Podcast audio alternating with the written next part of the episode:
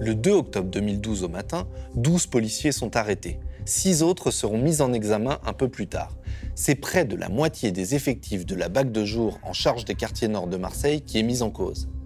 Et pas pour des broutilles. Vol et extorsion en bande organisée, violence aggravée, acquisition et transport de stupéfiants. Les faits reprochés à l'époque sont graves, très graves. À l'issue de la garde à vue, six policiers sont même envoyés en prison. À leur domicile et au commissariat, l'IGPN, la police des polices, découvre des barrettes de shit et du cash.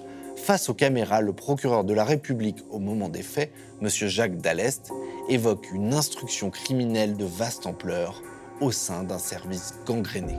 C'est une affaire grave, malheureusement, euh, par son ampleur. Le nombre de fonctionnaires impliqués le démontre.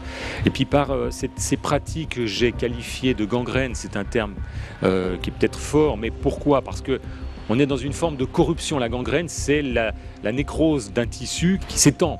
Et ce qui m'inquiète beaucoup, c'est que des fonctionnaires d'État ont perdu des repères moraux.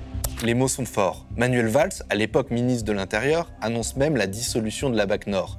Et puis, plus rien. L'affaire tombe aux oubliettes. La dissolution annoncée est en fait une réorganisation et on n'entend plus vraiment parler de cette affaire. C'est seulement 9 ans plus tard, en avril 2021, que la justice se décide enfin à présenter les 18 flics à un tribunal. Mais voilà, l'histoire qu'on nous raconte n'est plus vraiment la même le juge d'instruction n'a finalement pas retenu la circonstance aggravante de bande organisée. Faute de preuves, il a également abandonné les poursuites pour violence volontaire. Et les stupéfiants volés? C'était pour payer des indiques et ainsi arrêter des plus gros poissons, jurent les flics. Une ligne de défense portée jusqu'au cinéma, puisqu'un film inspiré de leur version de cette affaire devrait bientôt sortir sur grand écran. Tu sais quoi, on sert à rien. On sert plus à rien. Les habitants des quartiers, ils ont même plus l'espoir qu'on vienne les aider, c'est fini. Là, on a envie de niquer le réseau, nous. Faut que tu me donnes une vraie info, là. 5 kilos. Trouve-moi 5 kilos, je te trouve une info. C'est impossible. Cette cam est enregistrée. Fais comment, nous, là? Arrangez-vous, je sais pas, je veux pas savoir. Pourquoi je devrais risquer ma carrière alors que personne ne me donne les moyens de travailler? Il faut arrêter avec les cités, tout le monde s'en branle. Le préfet, le premier, veut juste faire la une du journal pour faire le beau. Tu veux devenir officier? Fais cette opération.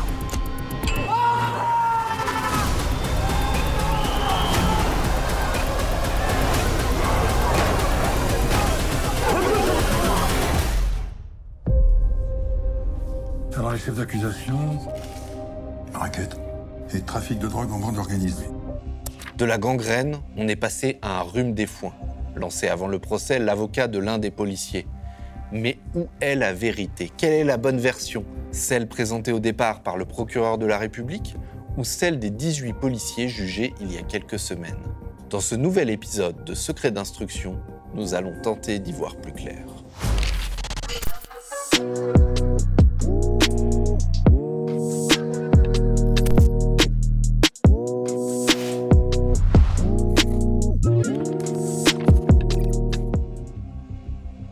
C'est une affaire qui commence euh, il y a dix ans.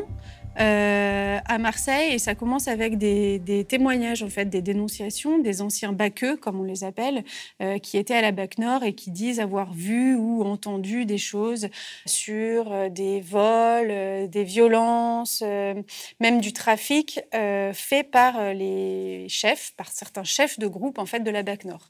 la BAC Nord c'est la BAC qui est la plus importante à Marseille, hein, aussi la plus sensible parce qu'elle est sur tous les quartiers difficiles de Marseille, donc c'est vraiment une brigade qui est stratégique. Donc ça commence avec ces dénonciations. Euh, il y a trois personnes au total qui vont être entendues et une enquête qui va se mettre en branle euh, d'abord lentement, puis beaucoup plus rapidement euh, à l'IGPN. Ils vont, en fait, ce qu'ils vont faire, c'est qu'ils vont mettre sur écoute les six véhicules de la BAC, la BAC jour, c'est pas la BAC nuit qui est ciblée, c'est la BAC jour, et les locaux.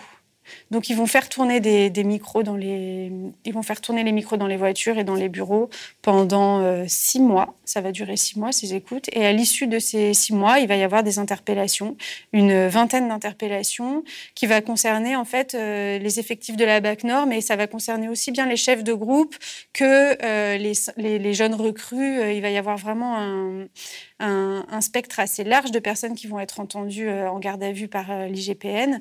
En marge de ces arrestations il y a aussi des perquisitions. C'est important de le dire parce que le procès qui s'est tenu là, euh, au mois d'avril à Marseille euh, reposait aussi beaucoup là-dessus. Lors des perquisitions, ils fouillent les vestiaires. Ils fouillent les vestiaires de plusieurs, euh, plusieurs euh, services et c'est dans les vestiaires de la BAC Nord qu'ils vont retrouver, notamment dans les faux plafonds, euh, des stupéfiants, mais aussi des bijoux, des pochettes vides. Euh, donc ça sera dans les faux plafonds du vestiaire et dans les vestiaires aussi personnels euh, des agents de la BAC. Un homme au cœur de ce dossier a accepté de nous parler. Il n'a pas été simple de le convaincre. Et c'est sous couvert d'anonymat qu'il a accepté de répondre à nos questions. Au moment des faits, il était fonctionnaire de police au sein de la BAC Nord de Marseille. Il a côtoyé chacun des mises en examen, était le témoin direct des vols. Pourtant, il n'a pas été entendu au procès. Pour ce policier passionné par son métier, rejoindre la brigade anticriminalité, un service prestigieux, était un rêve. Mais très vite, il va déchanter.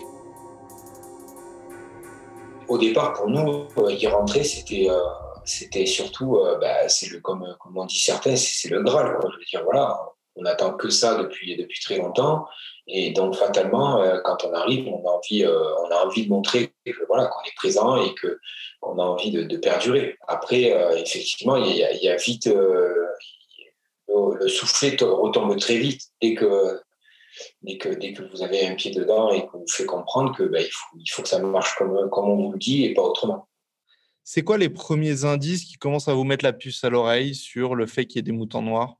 Les premiers indices, c'est surtout lorsque, lorsque vous montez euh, des, des plans stup ou, ou autres, et que euh, pour, pour monter ces plans stup, vous êtes obligé d'être en travail de, de, de- de groupe. Donc, euh, un groupe ne suffit pas, il faut un deuxième groupe. Donc, fatalement, vous vous exposez à la méthode de travailler d'un autre groupe. Et dans, dans, dans, dans l'autre groupe, il y a principalement euh, un des 18 qui, euh, qui a pris la plus grosse peine, donc je ne citerai pas le nom. Et ces gens-là, c'est des gens qui, qui, qui, se servent en fait des nouveaux arrivants pour aller faire du plan stup et surtout pour, euh, comme on la voit dans la procédure, on sépare l'agent interpellateur de, du butin. Et comme ça, lorsque vous arrivez au, service, vous, êtes avec l'interpellé que vous avez pris, donc que vous n'avez pas laissé. Et malheureusement, le, le butin, lui, euh, il est avec l'autre équipage. L'enquête sur la BAC Nord de Marseille part en 2011 du témoignage de l'un des policiers qui va dénoncer la corruption de ses collègues. Deux autres baqueux vont également confirmer ce témoignage. Mais le dossier repose surtout sur des écoutes. La police des polices a sonorisé, comme on dit, le commissariat et les voitures de la BAC. Et les écoutes, qu'est-ce qu'on entend? Qu'est-ce qu'elles révèlent, euh, les, les six mois d'écoute de ces véhicules? Alors, les écoutes, euh, en fait, elles sont à la fois très instructives et à la fois très floues, parce que euh, faut imaginer des micros posés dans une voiture où, euh, en fait, les baqueux, ils passent leur journée à parler, parce qu'ils interpellent pas des gens toute la journée. Donc, ils parlent de tout, de rien. Donc, des fois, ils blaguent. Alors, les blagues peuvent être vraiment graveleuses ou complètement... elles peuvent être choquantes, mais enfin bon, on peut imaginer quand on passe sa journée dans sa bagnole, on dit n'importe quoi. Donc c'est ce qu'ils font. Euh, donc après, il a fallu faire, pour en tout cas les enquêteurs, la part des choses. Qu'est-ce qui relève de la simple blague débile que tu fais à ton collègue au bout de 4 heures euh, de, de, de, tour parce que tu t'ennuies? Et euh, qu'est-ce qui était relatif à des faits avérés? Donc il y en a quelques-unes qui ont été retenues. Enfin, il y en a quelques-unes, il y en a une une quinzaine qui sont vraiment litigieuses, où on les entend se vanter, par exemple, d'avoir dépouillé un dealer, voilà, euh, où on les entend parler d'un trésor qu'il faut ensuite se partager. Euh, on les entend aussi parler de vacances en Thaïlande. Et on dit euh, merde, il y en a un qui dit merde. En gros, hein, je, je sais pas, c'est pas ça stricto sensus, mais si le chef avait pas été là, on aurait remporté un bonus qui nous aurait par- permis de partir en, vacances. Euh, comme à ce moment-là, l'enquête, elle se base sur des vols présumés, euh, sur du racket même. Enfin, on suspecte les baqueux d'avoir racketté les dealers. Bon, évidemment, euh, ces écoutes, même si elles sont pas très claires, vu ce qu'ils savent derrière les micros, ça fait tilt. Sur l'argent, donc il y a des petites sommes, on a des soupçons, plus ou moins avérés selon les cas, de, de, de vols récurrents de petites sommes. Il y a l'histoire d'une sacoche. Mm. C'est quoi ce- cette Il y a plusieurs soupçons sur des vols de centaines d'euros. Ça porte pas sur des grosses sommes. Et il y en a, il y a un qui s'est, enfin, il y a un soupçon qui s'est transformé en vérité. C'est le vol d'une sacoche où il y avait 540 euros dedans. Et ça, le, le- du coup, le policier qui l'a volé l'a reconnu. en disant, en fait, pour toute explication, j'ai pété un plomb. Donc évidemment, à l'audience, euh, quand il répond ça, on dit oui, mais c'était la première fois. Euh, ou ça s'est passé avant Bah non, non, non, ça s'est jamais passé. J'ai pété un plomb comme ça d'un coup. Ah oui, et autour de, autour de vous, en fait, vos collègues, même votre chef a rien dit. Non, non, ils l'ont pas vu. Donc évidemment que ce genre d'aveu, ça laisse planer le doute d'un système généralisé où à chaque fois qu'il y a une pochette d'un dealer, d'un charbonneur, enfin d'un des maillons de la chaîne du, du deal, euh, se fait arrêter ou part en courant en jetant sa pochette, bah, il le garde, quoi. Enfin, je veux dire, tout le monde dans la salle euh, a pensé exactement la même chose. C'était une pratique, donc vous, vous en avez été témoin directement. Mmh. Une pratique qui était qui arrivait une ou deux fois ou c'était une pratique récurrente? Pour certains, c'est récurrent et il y, a des pratiques euh, qui n'ont pas été relevées mais qui sont bien pires. C'est leur quotidien, c'est euh, c'est ce qu'on disait à la base, la facilité de se dire ben, aujourd'hui, je, vais récupérer euh, un petit peu d'argent. Certains, on peut les, on peut les, comparer à, des dealers. Les, dealers, euh, ils s'enrichissent pas personnellement avec euh, l'argent qu'ils gagnent. C'est les gros trafiquants qui s'enrichissent. Le dealer, c'est un consommateur. Hein. il, a, il gagne 150 euros dans la journée, le lendemain, il va les dépenser dans un magasin. Et eux, c'était pareil C'était exactement pareil. Selon cet ancien de la BAC Nord, les vols de liquide mais aussi de stupéfiants à des dealers étaient récurrents. Il va même nous raconter une histoire ahurissante. L'un de ses supérieurs lui aurait un jour demandé de revendre du cannabis volé. Personnellement, euh, une fois, un des chefs nous a demandé euh, de revendre des cigarettes ou de la résine de cannabis qu'on avait pu trouver pour euh, justement enrichir entre guillemets la, caisse noire du commissariat. Donc, euh, ça fait un peu drôle quand vous arrivez et qu'on vous dit oui, tu vas te mettre dans le hall et puis c'est toi qui vas vendre ce qu'on a récupéré. Euh, c'est un peu particulier. Et comment réagissaient les différents policiers quand il y a cette demande qui est quand même incroyable, où on demande à des où un des policiers demande à ses collègues de devenir des dealers? Là, c'est carrément ça. Euh, en fait, c'est une pratique qui existait déjà. Donc, nous, ça nous choque quand on arrive, étant, étant jeune et, et, et, tout, tout frêle. Mais, mais après, c'est, voilà, quel que soit le groupe dans lequel vous tourniez, on se rendait compte que c'était, de monnaie courante. Et surtout, euh, l'officier, euh, euh, valorisait ce genre de pratique et, ne, disait pas, voilà, faut, faut, faut, arrêter. avant, avant cet officier-là, on avait un autre officier. il avait déjà fait un premier ménage en amont et toute la hiérarchie était bien au courant qu'il avait demandé à ce que le ménage soit fait parce que euh, justement, il y avait ces pratiques-là. Mm. Sauf que l'officier euh, en place, lorsqu'on était à, la BAC, était très proche euh, au niveau justice d'un procureur adjoint, et donc bah, on avait un peu des, des passe-droits.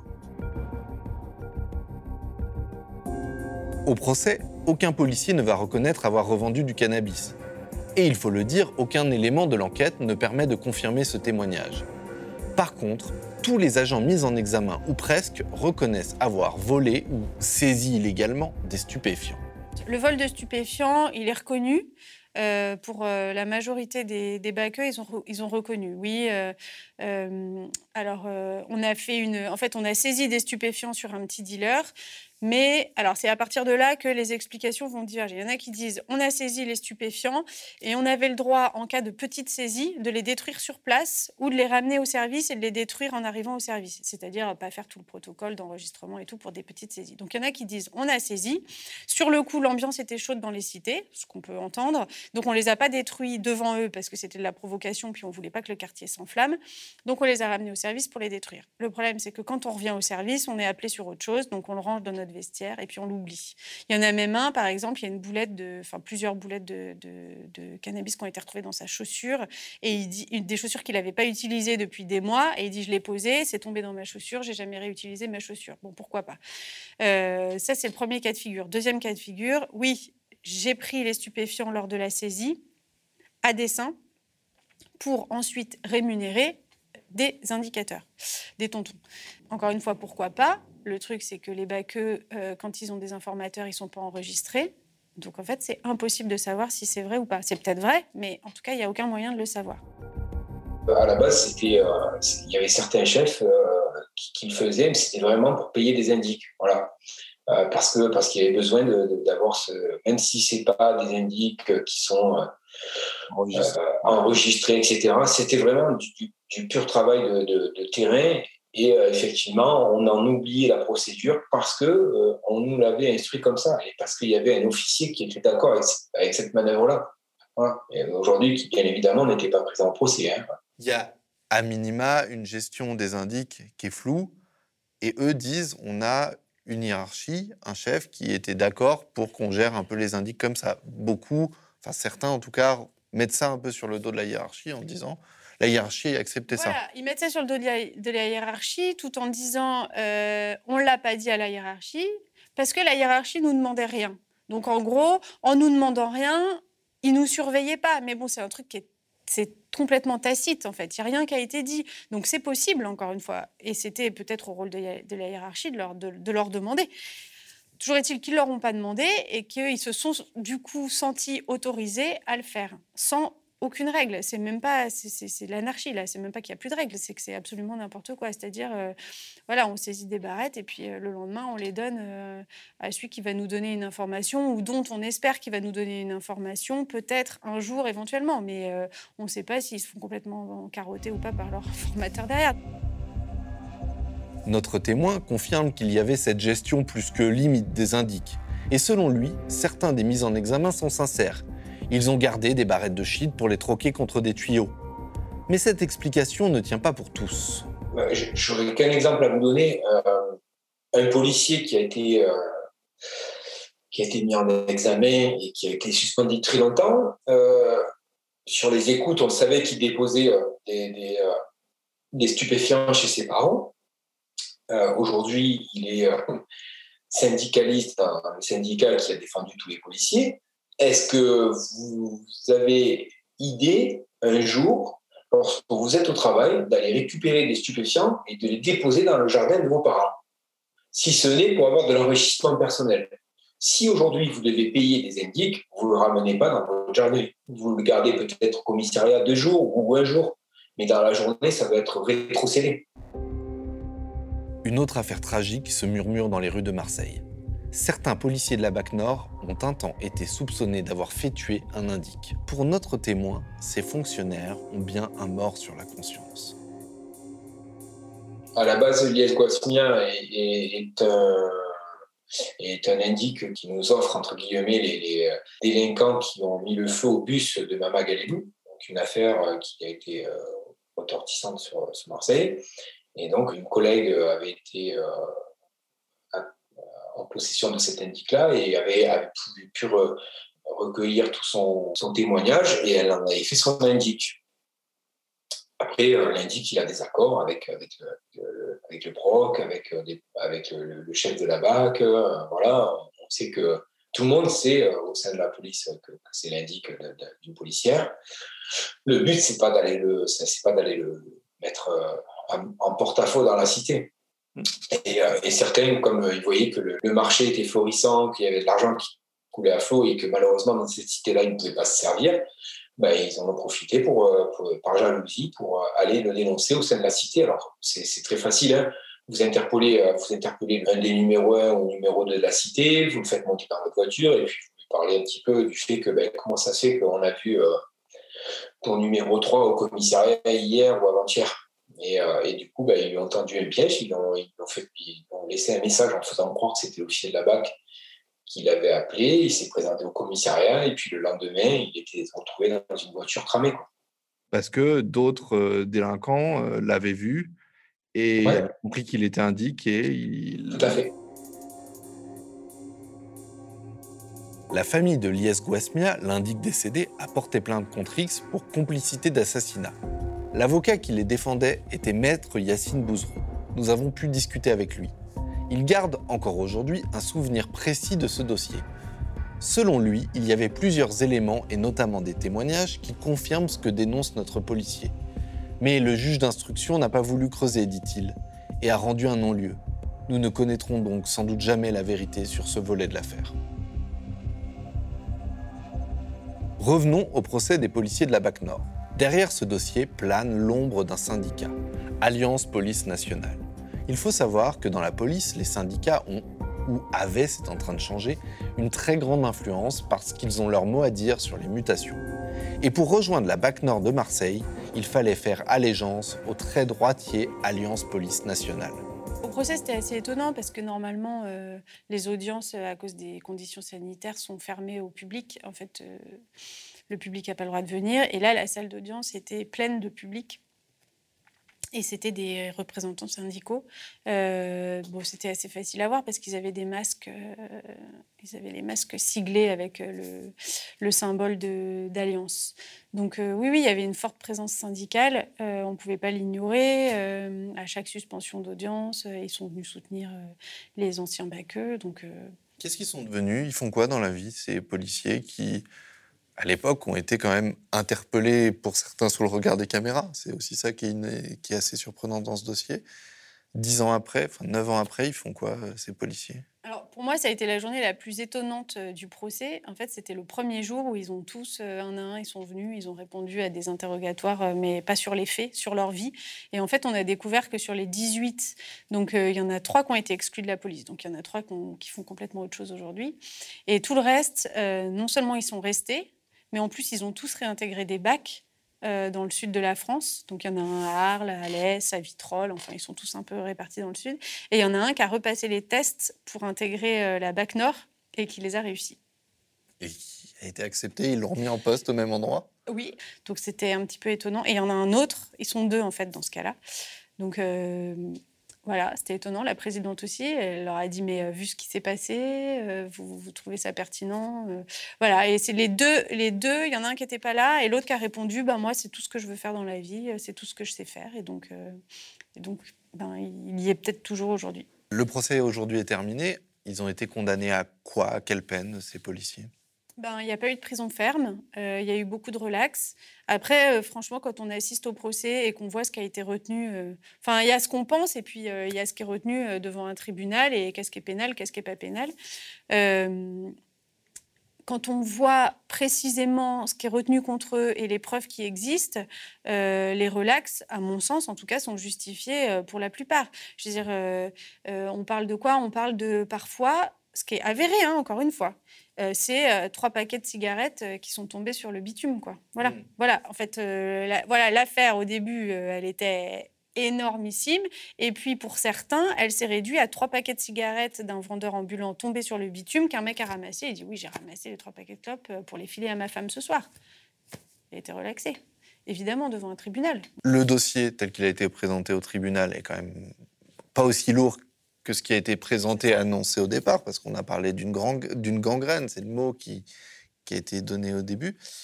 Il y a quand même eu des condamnations, euh, mais ces condamnations ne sont pas assorties de mention au casier judiciaire, ce qui leur permet de continuer d'exercer dans la police. C'est quand même aussi ça l'intérêt de qui est passé mention au casier judiciaire. Voilà, c'est ça. Ils peuvent, euh, enfin, en tout cas, le tribunal a estimé qu'ils étaient aptes, euh, pour certains, enfin pour la plupart d'entre eux, à continuer à exercer dans une BAC, euh, dans une force de, de- voilà, dans une force de police, euh, quelle qu'elle soit.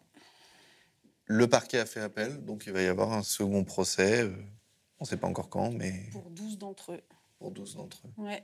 Peut-être pas dans 9 ans cette fois-ci, mais euh, Comment c'est possible que cette affaire ait mis 9 ans? L'enquête, elle a duré un certain temps, mais elle est... on a l'impression que après les six mois d'écoute, on- l'essentiel des éléments était entre les mains euh, de l'IGPN et donc de la justice. Pourquoi ce dossier, il arrive devant un tribunal 9 ans après? Ah bah, c'est sûr que ce n'est pas les besoins de l'enquête qui justifient les 9 ans. hein, parce qu'il y a les gardes à vue, effectivement. Ensuite, il y en a certains qui partent en détention euh, quelques mois. Il y a des, investigations qui sont faites sur leur vie personnelle. Bon, ça, ça prend un certain temps. Est-ce qu'il y a eu de l'enrichissement personnel? Est-ce qu'il y a de l'argent qui est caché quelque part? Est-ce qu'on va découvrir que X, Y a payé avec du cash euh, euh, toutes ses dépenses personnelles des trois dernières années? Bon, dans ce cas-là, il y a un magot. Enfin, voilà, il y a ces investigations de base qui prennent du temps. Ça prend, allez, un an, deux, deux ans maximum. Et à partir de ce moment-là, le dossier aurait dû être bouclé et renvoyé devant un tribunal immédiatement. Donc, euh, il y a des. Enfin, je veux dire, c'est pas un dossier anodin, évidemment. C'est un dossier qui est très sensible. En plus, il est instruit à Marseille, à l'endroit où ces, où ces policiers sont en exercice. Ça veut dire qu'ils côtoient tous les jours, euh, potentiellement, ils côtoient les magistrats qui sont censés les juger. Donc, En fait, c'est une patate chaude. En plus, probablement que les magistrats qui ont travaillé sur cette affaire se sont rendus compte qu'elle se dégonflait. Donc il fallait prendre la responsabilité de dire ce dossier qui est parti comme étant explosif, au final ne l'est plus et il faut le traiter de cette façon. Personne n'a pris ses responsabilités en fait. C'est un peu l'impression que ça donne. Et donc, le dossier est passé de main en main, comme ça, pendant 9 ans? Pendant 9 ans, jusqu'à ce qu'il soit un petit peu moins sensible peut-être, parce que le temps a passé, les années ont passé, quoique, parce qu'en en fait, à Marseille, il est toujours extrêmement sensible, ce dossier, euh, jusqu'à ce qu'il y ait un magistrat qui ait le courage de le renvoyer, puis euh, une présidente euh, qui ait aussi le courage d'accepter de, de, présider cette audience. je sais qu'ils ont eu du mal à trouver des, des procureurs aussi pour requérir à ce procès. Enfin, c'est quand même... c'est quand même un peu affolant. Et puis, on se demande aussi euh, si, dans ces cas-là, pour une meilleure administration de la justice, est-ce qu'il vaut mieux pas dépayser ce genre de dossier? Est-ce qu'il ne faut pas euh, le, voilà, l'envoyer dans un autre tribunal, même pas très loin, mais qu'il n'y ait plus cette, euh, voilà, cette proximité entre ceux qu'on juge et ceux qui jugent?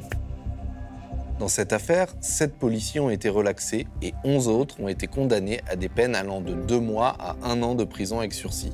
Des peines qui peuvent paraître faibles au regard des faits évoqués, mais comme l'explique la journaliste Violette Lazare, le dossier est plus mince qu'annoncé il y a dix ans. Il faut aussi bien comprendre qu'un tribunal est amené à juger des faits qui se sont déroulés sur une période donnée. Il n'a pas à se prononcer sur ce qui a pu se passer avant ou après. Le procès portait vraiment sur une période définie en 2012, euh, mais euh, il y en a beaucoup qui ont évoqué quand même la période précédente, et notamment euh, parce que la BAC Nord a toujours eu une très mauvaise réputation et euh, il y a eu une séquence assez étonnante, c'est quand un, des anciens baqueux euh, a témoigné et a dit euh, de toute façon, la BAC Nord a toujours eu une très mauvaise réputation. Moi, quand je suis arrivée, alors je sais pas, au début des années 2000, mon chef m'a accueilli en me disant Bienvenue chez les voyous. Donc là, la présidente, elle a fait s'étouffer, elle a dit pardon, et vous a dit quoi? Non, mais alors il s'est repris, il dit non, non, mais c'est pas pour dire qu'on était des voyous, hein, c'était pour dire qu'on était considérés comme des voyous. Est-ce qu'on a entendu cette hiérarchie au tribunal? Est-ce qu'elle est venue au moins en qualité de témoin? Alors, en tout cas, selon moi, c'était le grand absent de ce, procès. C'est-à-dire que la hiérarchie, on en parle. On parle de la pression des chiffres. Ils avaient une énorme pression sur le nombre d'interpels à faire par jour, ou en tout cas par mois. Euh, donc, grosse pression de la hiérarchie. Selon eux, une hiérarchie qui, en plus, veut des résultats et s'en fout complètement de la des moyens pour y arriver. Donc, ce qu'on aurait aimé, en fait, c'est au moins entendre cette hiérarchie, savoir s'ils avaient posé des règles, si c'était des sujets qui étaient abordés euh, en réunion au moins avec les chefs de groupe. Rien du tout. En fait, il n'y a eu aucun témoin à ce procès. Qui et jusqu'où savait qu'il y avait ces pratiques à la BAC Nord La hiérarchie, quelle hiérarchie? Jusqu'où ça remonte? Jusqu'au DDSP. Il était, il était très bien au courant. D'ailleurs, quand il nous a convoqués en janvier, euh, il nous a clairement dit de ne plus faire de, de plan stup. Il, savait très bien tout ce qui se passait, puisqu'il avait notre ancien officier à côté de lui. Et, euh, et il, connaît, il, connaissait les pratiques. Et avant qu'il y ait cette enquête qui a amené au procès qui, vient de se terminer, il y a toute une série de policiers qui, à qui on va pas euh, qu'on va pas renvoyer devant l'IGPN, mais qu'on va muter, à qui on va offrir une forme de promotion. Oui, ben, c'est ce que j'appelle la maison de famille. Euh, notre chef euh, a été déplacé dans un petit commissariat avec la promotion de devenir chef du commissariat. Euh, d'autres euh, ont eu les postes qu'ils voulaient, bien évidemment avec la connivence d'un syndicat, hein, dont on ne citera pas le nom, puisqu'ils ont récupéré un de nos collègues qui avait été en prison. Mais voilà, en fait, c'est pour pas faire de vagues et pour pas que tout ça puisse sortir au grand jour. Il y a aussi trois autres fonctionnaires de la BAC ou anciens fonctionnaires de la BAC qui ont témoigné contre leurs collègues, qui ont été longuement entendus dans la procédure. Aucun d'eux n'était au tribunal, aucun d'eux n'a été convoqué. Non, on ne les entend pas au tribunal. C'est pour ça que c'est un procès qui est complètement déséquilibré. En fait, on a les 18, euh, on a les 18 anciens de la BAC Nord, mais devant, on n'a aucun accusateur. Euh, on n'a pas la hiérarchie et on n'a pas non plus une des pièces maîtresses euh, du procès qui est un dealer, un ancien dealer, ou qui l'est peut-être toujours aujourd'hui, je ne sais pas, qui a porté plainte contre eux pour le vol de 9000 euros. En fait, il raconte qu'il se fait interpeller, que dans sa pochette, il a, euh, je crois, 37 000 euh, euros pour s'acheter une voiture. En liquide et que quand il arrive au commissariat, bon, il est placé en garde à vue et qu'à l'issue de sa garde à vue, dans sa pochette, il n'y a plus que 29 000 euros. Donc en fait, il va porter plainte ou 28 000. Je ne sais pas exactement. Je crois que la somme, mais ça, la somme est importante. Hein. ça porte sur 9 ou 10 000 euros. Euh, lui, il porte plainte prend un avocat pendant la procédure, se porte partie civile et au procès, il n'y a ni avocat ni lui, personne.